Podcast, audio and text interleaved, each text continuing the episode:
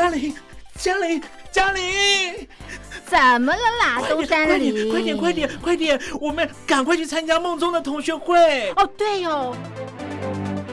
我是班长梦宗，欢迎来到同学会不会？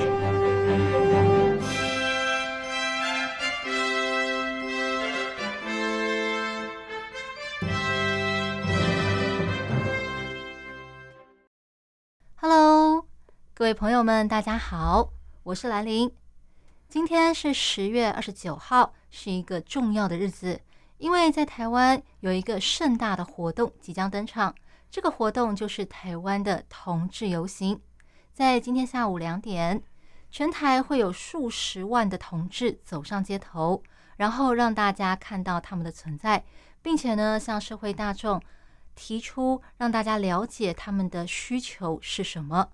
那这个活动呢，同时也会有非常多的媒体报道，电视新闻也会转播，可以说是台湾一年一度的重要大事。那今天我们节目中邀请了一个台湾的男同志米娅来跟大家聊聊他参加台湾同志游行的经验。米娅你好，Hello，主持人好，各位听众朋友，大家好。那么台湾同志游行从二零零三年开始举办，那我想问一下，就是你是从哪一年开始参加的呢？我记得我第一年参加是我大三的时候，对，那在大学的同学，那个机缘也是这样，我就是大学的同学，因为有社工系跟心理系，然后他们的呃业界的实习可以到 NGO 去，嗯，那他们到 NGO 去的时候，呃、那个时候刚好呃他们是去了红丝带基金会。那我的同学呢，他们就被授予了一个任务，就是去帮他们举那个关东旗，跟去发免费的保险套。哦，对，然后那个时候就是呃，因为同学他们要去参加嘛，所以呃也就问问看大家有没有兴趣嗯要一起去。嗯然后我们就有几个不是心理系也不是社工系的同学，就是有一种像壮胆的方式，哦就跟着他们一起去走游行。嗯，嗯，了解。那在那个游行现场，你可以描述一下你看到的是一个什么样的景象？人很多吗？那个时候就当然第一件事情看到的就是人很多，再来就是呃会发现，在那个当下的人跟跟你平常日常生活上面看到的人，嗯其实是差不多的。嗯我讲的差不多的原因是因为，呃，你会发现很多人都会觉得说，呃，好像同志游行是一个是一个、呃、什么，就是脱衣服啊，然后干嘛干嘛的干嘛的人，但是嗯。有很多的人其实是就是跟你我身边的人是一样的，那会有呃一些比如说想要自我展现的人，他可能会呃有不同的扮装，嗯。他可能会呃透过他的身体来表达他的诉求，比如说有的人会呃只穿内裤也好，嗯。然后有的人可能在呃就是他他们可能会一团一团的出现，嗯有一些特别的服装，像呃我们之前会看到一些日本的团体，哦他们来到台湾，嗯。然后他们就穿那个呃比如说浴袍啊，嗯。或者是呃他们呃日本的传统服饰，然嗯。后也有看到在呃游游行的过程当中，有的人会穿婚纱的，哦，对，有的人穿婚纱，然后呃也有嗯很认真在做 cosplay 的，嗯对，就是各式各样的人都可以出现在那个场合当中，然后没有人会因为你穿了什么样的衣服，或者是甚至你没有装扮嗯就走出来，就会去指责你或斥责你。没有，不会，大家就是呃，你想要用什么样的方式，你觉得呃你舒服、你开心、你想要展现的方式，走在那个游行的队伍当中都是没有问题的。嗯，非常自由开放的一个氛围。，对，而且历届的活动好像也会有一些国外的团体来参加哈，甚至还有呃，好比说国外的驻台协会。哦，对啊，对啊，对啊，对啊。其实，呃，应该是说，像美国 AIT，嗯他们每一年在呃六月的时候，因为我们大家都知道，就是在国际的呃所谓的同志骄傲月嗯是六月，对，原因就是因为是六月二十八号的那个十强运动嗯之后的一个、呃算第一届吧，嗯就是史称第一届同志游行。游行。对对对，那大家大部分都会把六月当成是同志交月，所以美国在台协会在台湾呃在六月份的时候也会出现一些呃跟同志骄傲有关系，跟 LGBTQ 有关系的一些贴文。嗯，那在十月基本上是台湾的骄傲月，对，那台湾的骄傲月 AIT 当然也会出现在队伍当中。表达支持，是，然后还有一些欧洲的呃，算有台的组织嗯也会有，对，所以那个现场应该是除了台湾人之外，还有很多很多不一样的人，然后来自四面八方。对，四面八方，然后世界各国，然后也会有一些，我看那个。我看那个参与单位，因为他们每年的那个游行，他们都会有不同的路线嘛，是然后每个路线可能会有一些不同的大型的组织或是嗯团体作为代表。那里面除了呃政府部门，然后台湾民间，还会有一些企业的、商业的、同志友善的一些各个单位，没错没错。国外的，是，对，非常的热闹，非常盛大。我觉得蛮特别的一件事情，就是呃，在台湾呢、呃，在这个时间点，嗯，就虽然我们摒除就是呃所谓商业化的问题好了，嗯。就是在这个时间点，大概是十月份左右，或者是在六月的那个时间点，你就会发现有很多的呃品牌或者是商家推出一系列、呃彩虹商品，对，然后或者是说呃，他每一年每一年会有一些嗯诉求。嗯我所我所谓的诉求是，呃，试图要用那些服装啦、品牌啦，去呃去展现一些什么。那这些东西是可以出现在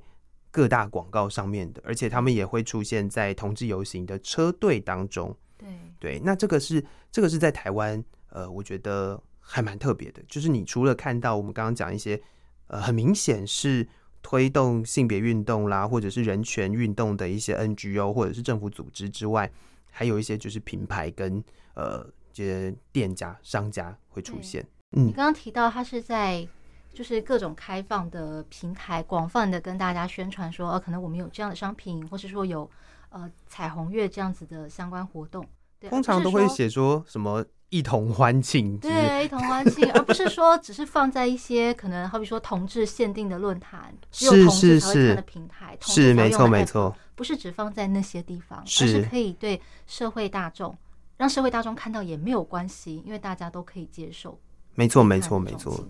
没错，没错，就是这个感觉，就是非常不一样的感觉，是让呃现在在台湾，因为呃我们会常常讲说，就是呃亚洲国家通常都比较没有那么开放嘛，对，就是在在台湾这样子的一个嗯土地上，其实呃各式各样的声音跟各式各样的呃诉求族群都是可以被看见的，对，真的，这个时候有没有觉得自己生在台湾真好？就是一个很幸福的感觉。可是你知道，台湾早年的时候，其实那个时候对同志还不是这么的开放。嗯哼，真的，你去找一些资料，你会发现说啊，原来台湾也有这样的时期。好比说，你有没有看过那个白先勇嗯，的那那本《孽镊子，嗯嗯哼哦，对，那一部可以说是同志文学界的圣经之一。对，要这样讲也算啦。所以他描他描述了就是在一九七零年代那个时候同志的生活环境，还有他们面临的一些问题，就是好比说警察新公园的故事对，它里面也提到，就是早年警察还蛮常临检、突袭检查那些同志空间的。是，呃，这其实应对到就是，其实美国在以前也是如此啊。就是我们现在觉得它好像很发很发达或者是很进步的地方，其实都是从这样子的一个过程，嗯，呃，开始走起的。台湾在当时，呃，就是应该算比较集权一点的状态。然后呢，呃，除了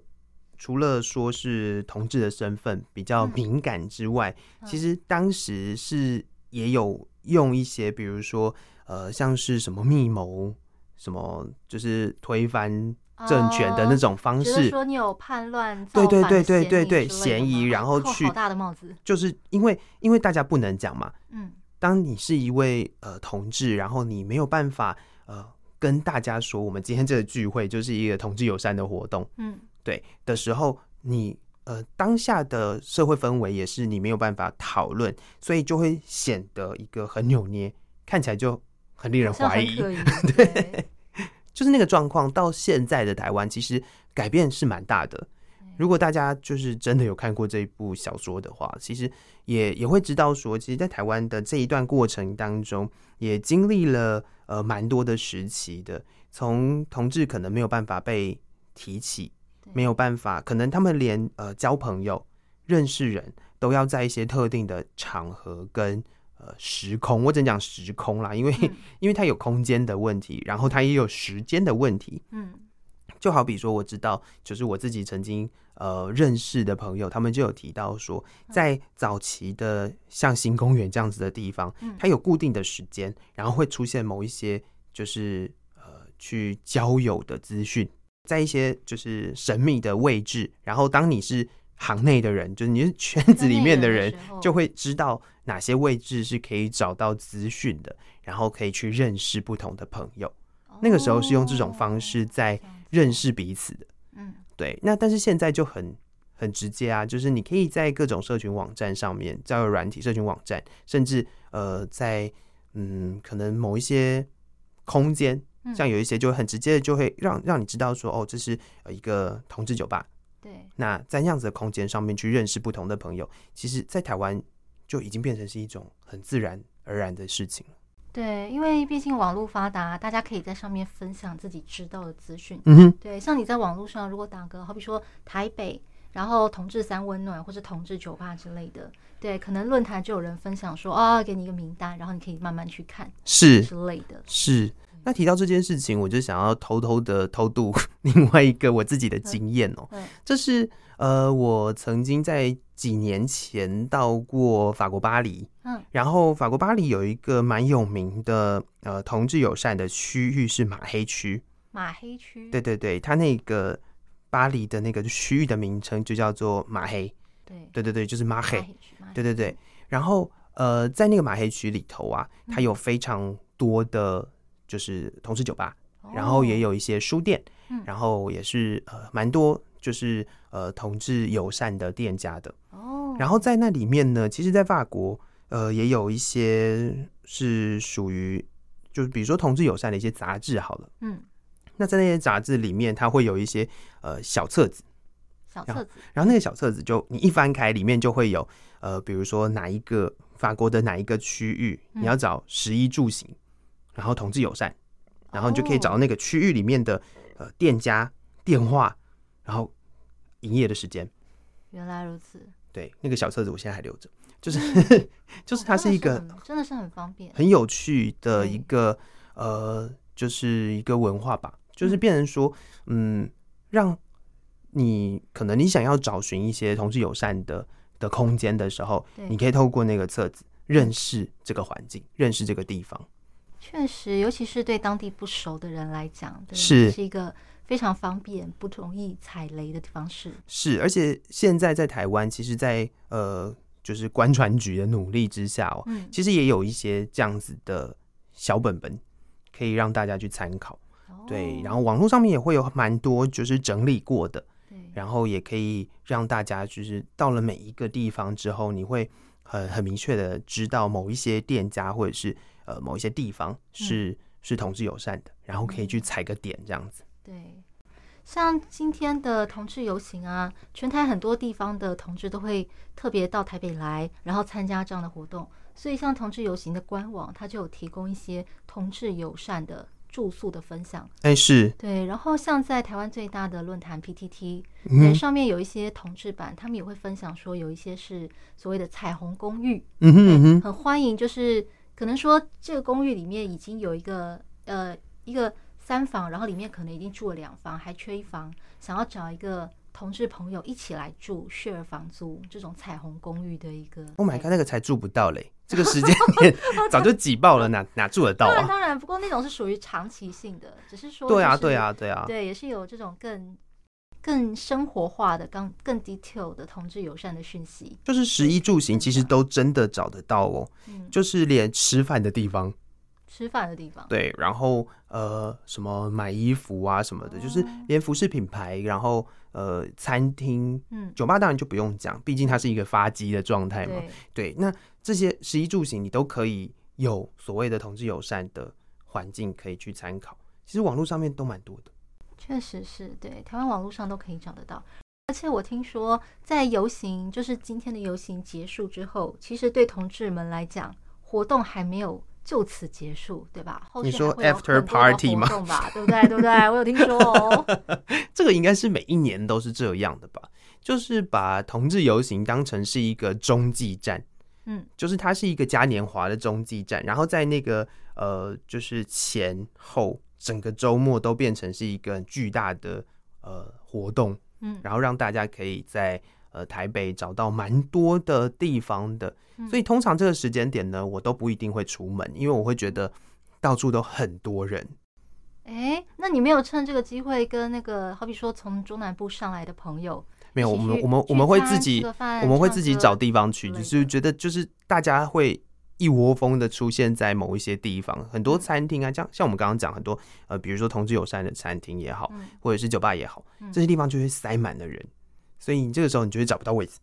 哦，麻烦的就是你会找不到位置，那就去认识朋友啊，认识朋友了直接并桌啊，才不要，有有好。累哦，最讨厌社交了。哎呦，你这个人真是，就这么一年一次有什么关系？但是这也是呃，我觉得啦，在呃能够透过就是同志游行这样子的一个活动，嗯除了是诉求，除了是让大家现身之外啊，嗯很重要的一件事情，也可以带动个经济的发展。哦，对，这也是这也是算角度来看也是，嗯，因为呃，以以往我们讲呃。台北的游行就是台湾同志游行嘛，只是也是比较早的。然后后续中部、台中，然后高雄，甚至呃新竹、桃园也逐步的开始做这样子的一个活动了。了。对，然后这些游行的时间，他们通常都会很讨论好的把它错开。对，对，然后呃，在这个错开的状况下，就可以让大家如果有兴趣要去参加这样活动的人，都可以到当地去，然后去振兴经济吧。哦，振兴嗯经济，然后可能在当地就顺便来个两天一夜游。是啊，是啊，是。啊，这也是一个很蛮快乐的地方。反正台湾就是呃，不管你到哪个地方，嗯到哪一个呃城市，嗯，都有所谓同志友善的空间可以去。对你们来讲，就是不需要因为自己的身份而觉得紧张，怕被人发现，或者是遭受异样的眼光什么的。现在多多少少还是会有吗。应该说，呃，我觉得或许还是会有这个状况，就是不管怎么样，它还是就是社会上面的一些眼光都还是存在着。嗯那这个眼光，呃，我觉得有逐渐的比较减少了对，的趋势，但是，但是我觉得在呃影响别人，就是应该说去试图的去影响别人的眼光或改变别人的眼光之前，很重要的一件事情，我相信也是呃同志游行希望透过这个嘉年华带给大家的一个资讯，就是你要先用呃自在的方式去面对你自己，你要先对自己有自信，自信。我觉得要让大家拥抱那个差异，要让大家知道，就是有差异是没有关系的。你跟别人不一样又怎么样呢？那是你啊。对，这个这个讯息，我觉得才是真正重要的，而不是去，而不是试图的去改变别人的眼光，因为别人毕竟是别人嘛。对，对，所以先从呃接纳自己，先从理解自己的差异跟拥抱自己的差异开始。我想这也是呃最近这一段时间让同志游行变成像嘉年华的呃方式，很快乐的，很像是一个 party 的方式去呈现，其实也是这样子的一个目的。呃，你刚刚提到在中国大陆的一些处境上来讲，我呃曾经在几年前在我们所上听过一次的演讲，嗯。那那个是在呃中国大陆的算是推动一些性别平权的组织，嗯。来呃台湾这边做演讲的，嗯，然后那一段时那那个三位演讲者分别呃代表的是呃不同的领域吧，那嗯。其中有一位是呃在中国大陆的算是女女同志的组织比较大的，嗯，那他们在提呃在中国大陆做性别运动，其实有一个很困难的地方，嗯，那个困难点并不是因为歧视或者是呃就是我们刚刚提到跟就是社会文化框架比较有关系的地方，嗯。而是呃在中国大陆的政府根本就不认同，就是呃不同的性别、不同的性倾向嗯是、是是人，你懂吗？就是你要先认同所有，你要先认知到所有的，不管是 LGBTQ，就是后面延伸的多少，嗯，都是先把它当成是人，嗯，然后再来讨论人权，懂我的意思吗？就是你不可以可是不当成是人，但问题是确实有这样的族群是存在啊。但是他不能被拉起来，就是他他已经被切割了，就是一般人是人，嗯，然后他变成是一个比较，你只能呃，就有一点点像以前那个，就是讲那个南北战争的那个黑奴的感觉，嗯。就是他们是存在的，但他们并不被拿起来当成是一个跟大家一样的人看待，哦。而是一个不一样的人，嗯。而且 maybe 还会觉得他比较劣等。嗯，对。然后呃，他们就讲说在，在中国大陆做性别运动，我想那个时候就已经是如此了，现在更是如此哦。嗯就是在那个时候，要在中国大陆做性别运动，你可能不像在台湾可以，比如说我就直接在新闻上面可以看得到记者会，嗯对，就是哎、诶什么时候要办同志游行？没有，没有，没有，他们必须要呃透过这种比较口耳相传的方式，，嗯对对对，或者是把它包装在某一些呃，就是可能外面要包成另外一件事情，嗯，然后再来呃内就是骨子里面做的事情是呃性别运动的方式来做，因为光是呃就是性别这件事情就嗯。不能够浮上台面了，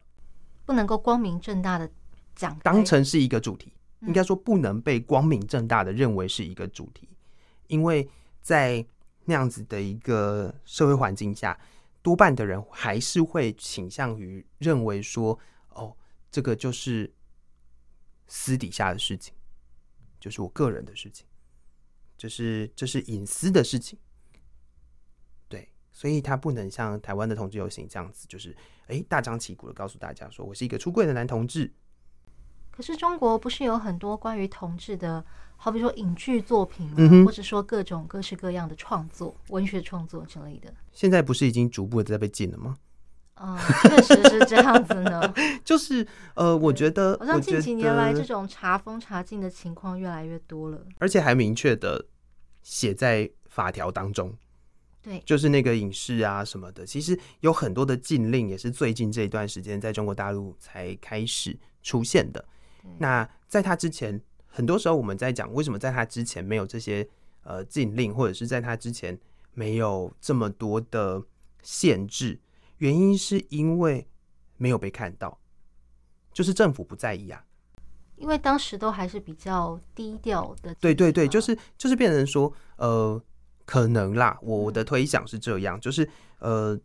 有的时候我们会回头去看一些呃非常古老的文学作品，嗯然后就指责他是呃 racism，就是种族歧视。嗯，对。那呃，但是在在大家要回到那个时代，在写作的那个年代，你就会发现，那个对他们来讲就是日常，就他们不是种族歧视，而是那他们的观点就是如此。哦，对所以所以为什么会呃没有被发现的原因，或者是没有被禁止的原因，或许是因为在那个当下，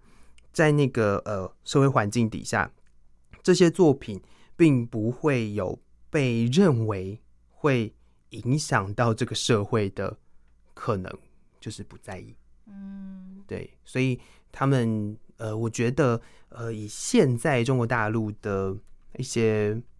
对于言论的审查来说，嗯或者是对于大意见的审查来说，或许渐渐的他就会越来越看不到了。哦，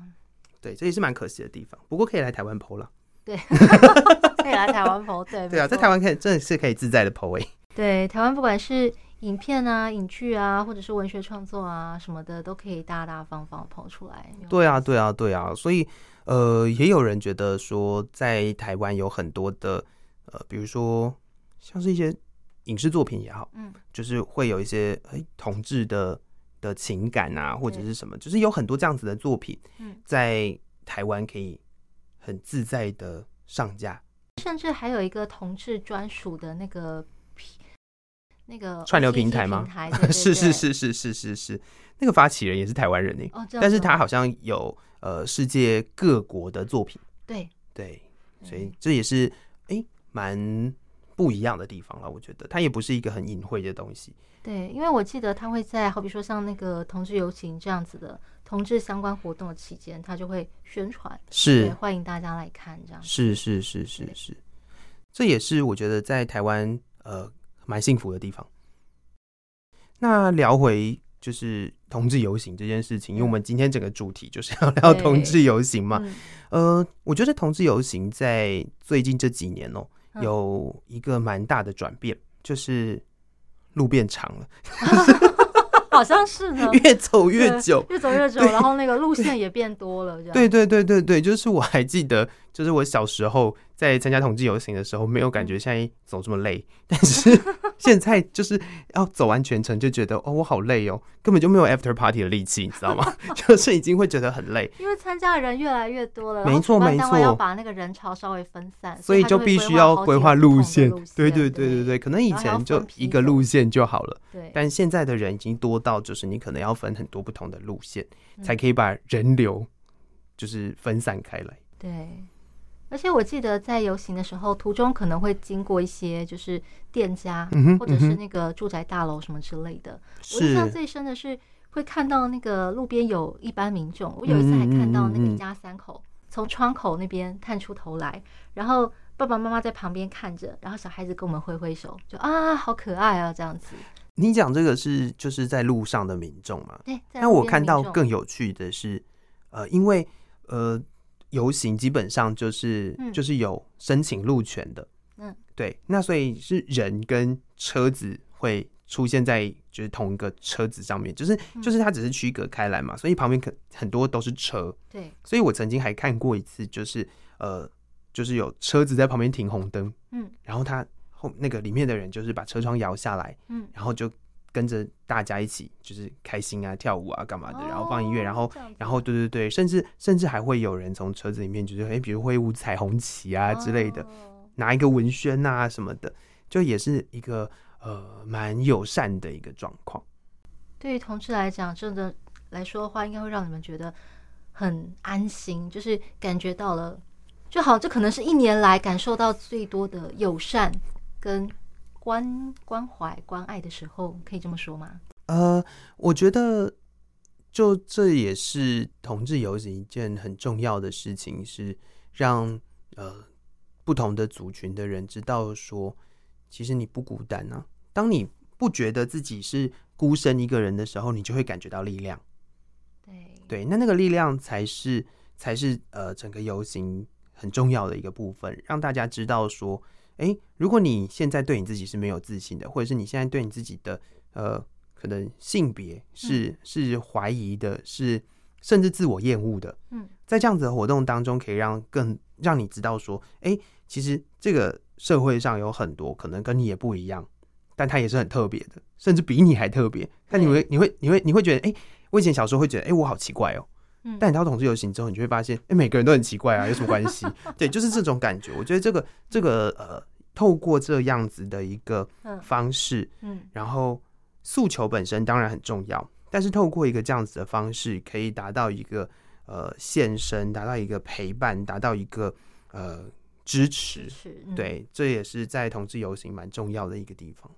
好的，那么今天的同志游行呢，我很期待明天报章杂志会如何刊载它的各式各样的相关的热闹消息。嗯今天对于全台的同志来讲，也是一个格外有意义的夜晚。